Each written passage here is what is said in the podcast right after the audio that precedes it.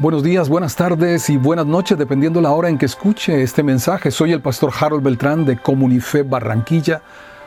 Hoy es 18, 18 de mayo del 2021 y en el libro de Nehemías, capítulo 2, a partir del versículo 1, hagamos la reflexión del día.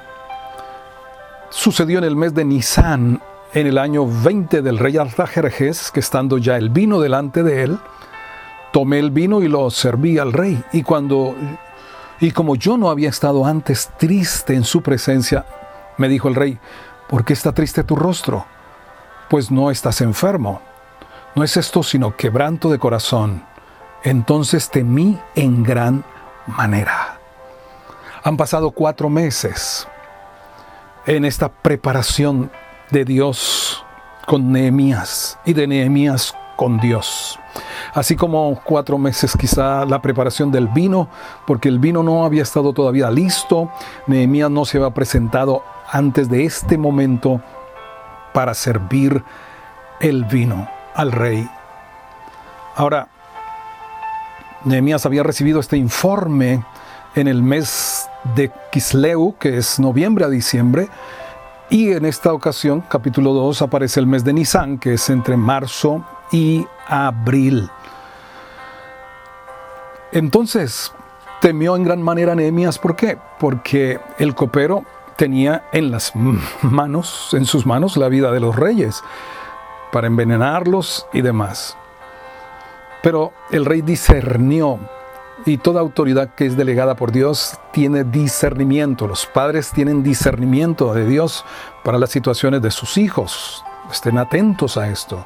Las autoridades espirituales también reciben discernimiento de parte de Dios para la condición, la situación de las personas que están a su cargo. Entonces dice el versículo 3, le dije al rey, para siempre viva el rey.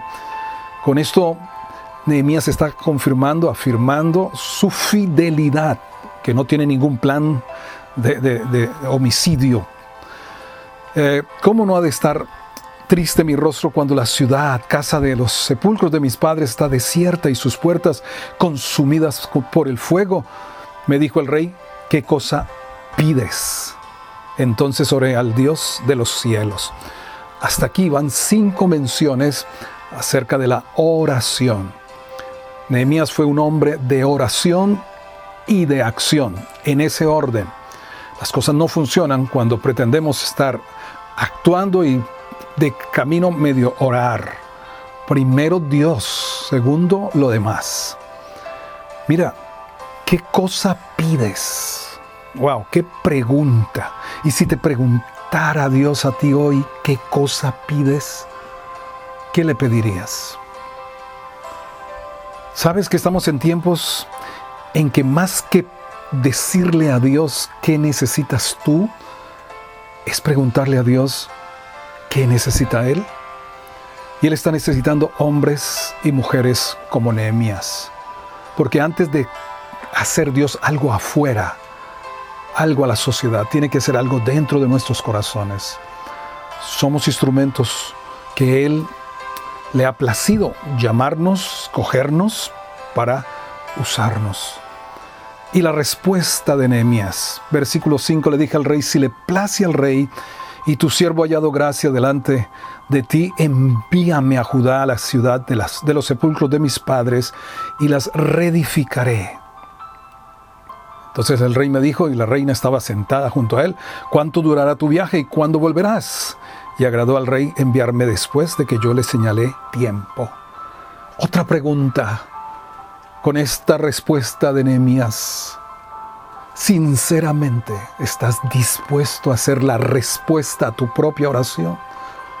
Sinceramente, ¿estás tú dispuesto a hacer la respuesta a tu, a tu propia oración? Nehemías pudo haberle dicho al rey, mira, manda a tus arquitectos, tus ingenieros que reconstruyan allá los muros y la ciudad. Pero no, Dios ya le había dicho, eres tú. Y sabes, esa preparación en oración de estos cuatro meses no fue solamente de, lo que acostumbramos a orar, pedir y pedir nuestras necesidades y llorar. No, sabes, yo creo que esta preparación fue con cuaderno y con lápiz, recibiendo el plan, la estrategia, escribiendo allí el cronograma, el inventario de los materiales, de los permisos, de todo lo necesario.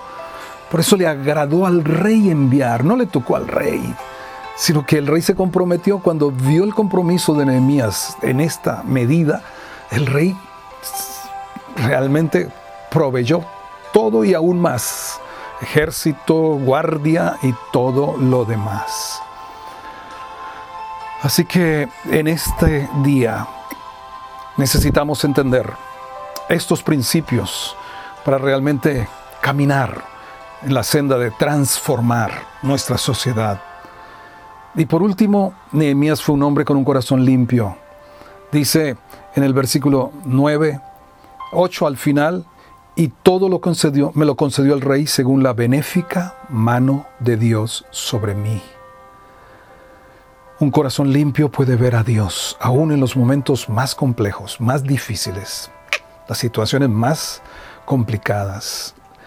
Ve siempre la mano benéfica de Dios. No pon tu mirada en los hombres, que pueden ser instrumentos de uso que Dios use como el rey, o instrumentos del enemigo, como va a aparecer aquí, pero oyéndolo Zambalat, Oronita y Tobías el siervo, les disgustó en extremo que viniese alguno para procurar el bien de los hijos de Israel. Nuestros ojos no deben estar puestos ni en los instrumentos que Dios usa para bendecirnos, ni en los instrumentos que el enemigo usa para desarrollar nuestra fe y fortaleza. Siempre mira la benéfica mano de Dios sobre ti vela abierta siempre para colmarte de todo bien y de todo lo necesario para aquello a lo cual Dios te ha enviado. El Señor hoy te bendiga y te guarde. Haga resplandecer su rostro sobre ti. Tenga de ti misericordia. Alce su rostro y ponga sobre ti su paz.